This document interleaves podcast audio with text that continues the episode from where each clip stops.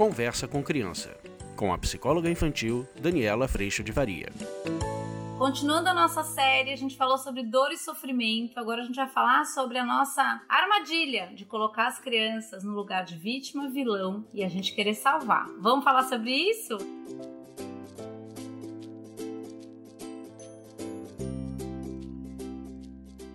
A gente falou bastante sobre a diferença entre desconforto e sofrimento o quanto no sofrimento, quando a gente lê que está havendo sofrimento, e às vezes o desconforto e a dor são bem fortes, são bem intensos, mas ainda assim, o sofrimento ele nos convida a esse lugar muito perigoso da gente querer tirar as crianças da experiência. Muitas vezes a gente tira do balé, tira das coisas, ao invés da gente acompanhar as crianças na percepção de quais necessidades esses desconfortos estão trazendo, para que realmente essa criança crie novos e melhores recursos para lidar com a situação. Uma das coisas muito comuns que a gente faz, além da gente tirar as crianças, é a gente colocar a criança que a gente entende que está sofrendo e entende que esse sofrimento não devia estar lá no lugar de vítima. Mas é muito importante perceber que quando a criança é colocada no lugar de vítima, automaticamente a gente entra num lugar de salvador. Eu entro no lugar de quem vai salvar essa filha, esse filho de uma situação de desconforto que eu estou lendo como sofrimento.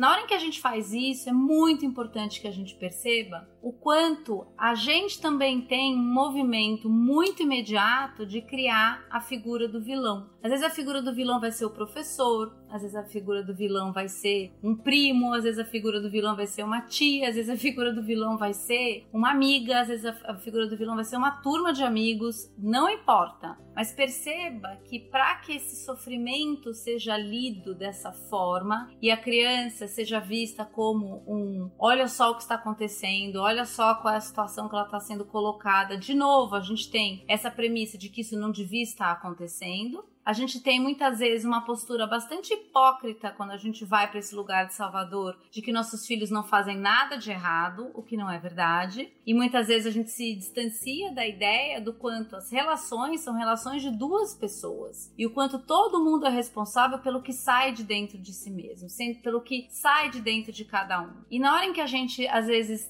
ocupa esse lugar de coloca as crianças nesse lugar de vítima e ocupa esse lugar de salvador, muitas vezes há uma hipocrisia ou um descuido a respeito do que saiu dessa criança, mas há uma preocupação maior ou um julgamento maior e sim um julgamento que coloca o outro no lugar de vilão do que é que o outro fez. A clareza em cima do que o outro fez é muito grande, gente, mas a clareza em cima da postura dos nossos próprios filhos, ela desaparece. A gente perde de vista essa ação.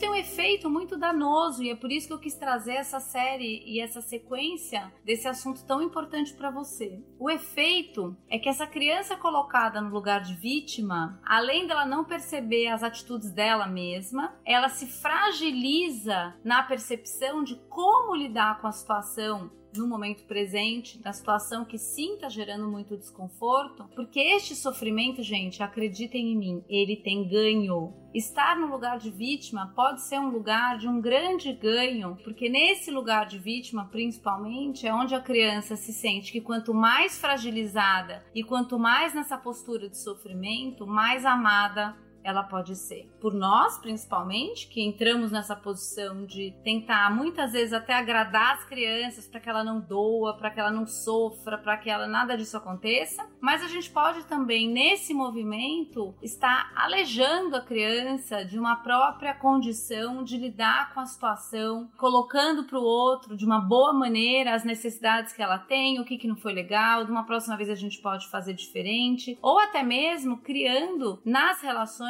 a possibilidade do espaço de perdão. Tanto é que se a gente for parar para reparar, você vai perceber que normalmente até essa pessoa ou essas crianças ou esse adulto que foi colocado num lugar de vilão, ele até tem um movimento do perdão. Mas o lugar de vítima ele tá tão valioso e a gente faz disso uma história e um sofrimento e um assunto tão importante que muitas vezes Nesse processo, o que acontece é que nem esse perdão é aceito e a pessoa que está nesse lugar de vítima não percebe as suas próprias atitudes e ações. É como se fosse uma cegueira, entendeu, gente? Então, por que, que eu tô trazendo esse tema colado à ideia do desconforto e da dor? Porque enquanto eu olhar que não há espaço para que haja desconforto e dor e que tudo devia andar do jeito ideal, que é o jeito, na verdade, ideal que eu quero que seja, percebam o quanto há nesse movimento prepotência e arrogância da gente querer que as coisas aconteçam do jeito que a gente quer. E as coisas não acontecem porque, obviamente, a gente está se relacionando com outras pessoas que têm temperamentos diferentes, a gente está se relacionando com sistemas, por exemplo, como as escolas, como o professor, com as regras, com uma sociedade toda que está à nossa volta. Ir para o lugar de vítima nos impossibilita um diálogo. É isso que eu tô querendo dizer para vocês. Ir para um lugar de vítima e a gente colocar nossos filhos, que é uma tendência muito grande da nossa parte, de colocar nossos filhos no lugar de vítima e entrar como alguém que precisa salvar porque essa criança está sendo vítima de alguma situação, impossibilita que esse diálogo aconteça. O diálogo já está. É como se o juiz já tivesse entrado em cena, já tivesse marcado todas as cartas e a conversa está encerrada. E esse é um ponto que, dentro do mundo das crianças e dos adultos também, é uma judiação, porque a gente perde diálogo e a gente perde oportunidade de crescer nessas situações. A gente perde oportunidade de entender que não é só do meu jeito, existe o jeito do outro e que sim, todo mundo pode ter sido desconsideração, mas todo mundo tem a oportunidade de aprender o que, que o outro precisa, o que, que eu posso fazer melhor na próxima vez, o que, que eu preciso, o que, que eu posso te pedir numa próxima vez. E a hora que a gente entende o quanto essa tríade ela é muito, muito, muito é, improdutiva, a gente começa a honrar, como eu falei no vídeo anterior, esses momentos de desconforto, esses momentos de oportunidade de dor, para que a gente possa seguir cuidando aí sim ativamente dos nossos relacionamentos.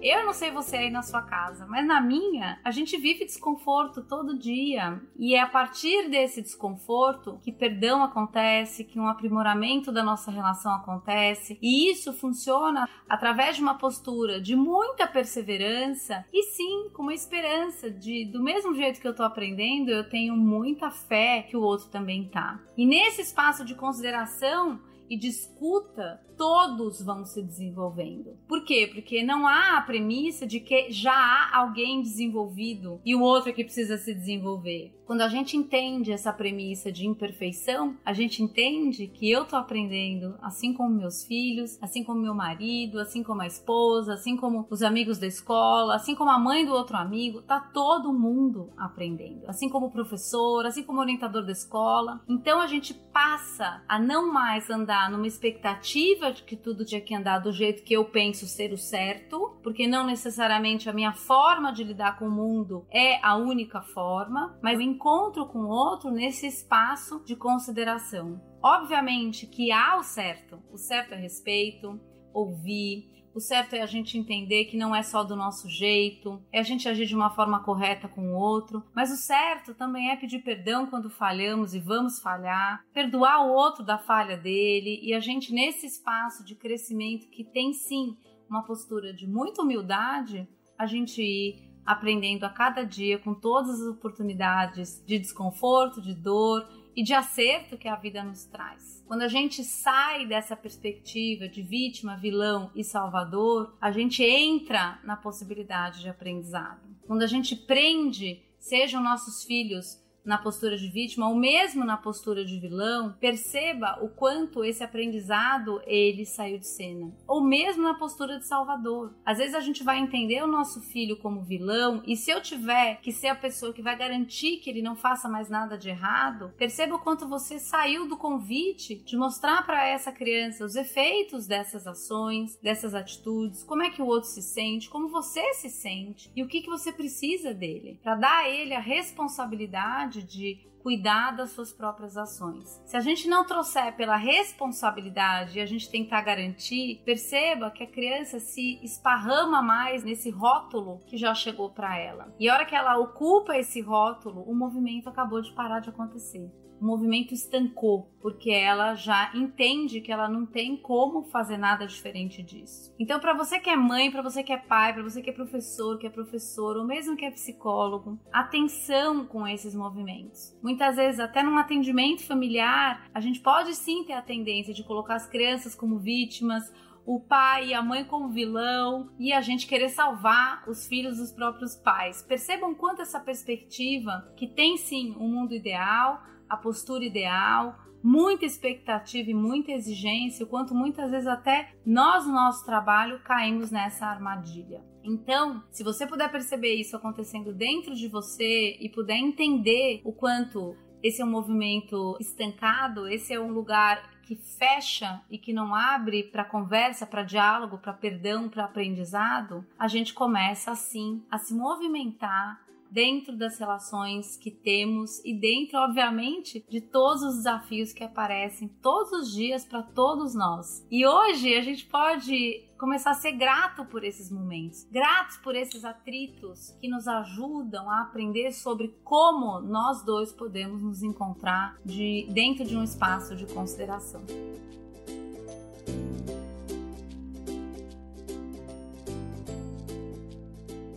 Se você quiser aprofundar esse tema, entender melhor, perceber como isso está acontecendo na sua casa, eu sei que é muito difícil muitas vezes não entrar para essa leitura do sofrimento, porque muitas vezes, vê se não é isso, a gente não quer sofrer, com o sofrimento dos nossos filhos. Então, muitas vezes a gente não está nem ainda cuidando do sofrimento deles, a gente está é tentando a gente não sofrer. E perceba o quanto esse é um movimento que prende, o quanto esse é um movimento que não ensina, que não agrega e é um movimento que traz em si a exigência de tudo que já devia ser e não é, de tudo que já devia acontecer e não acontece, de tudo que já devia conseguir e não consegue, tanto nós mesmos, tudo que você já devia ter ensinado e não ensinou ainda e assim por diante. É um movimento que muito mais prende no passado do que nos possibilita um movimento presente e futuro. E se a gente pode entender o desconforto e a dor como mensagens e aprender a ler essas mensagens, que é isso que a gente faz muito no curso, você começa a ser sim essa águia que acompanha o filho dentro de toda e qualquer situação, mas chamando essa criança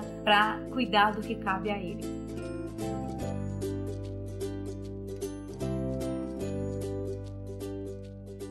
Eu agradeço a Deus em primeiro lugar por toda a sustentação nesses momentos tão desafiadores e por quanto o desconforto e, obviamente, a ação do Espírito Santo nos norteiam nessa caminhada de todo dia. E eu agradeço muito a tua presença aqui.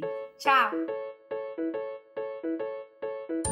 Você acabou de ouvir Conversa com Criança, com a psicóloga infantil Daniela Freixo de Faria. Mande seu e-mail para conversa@danielafaria.com.br.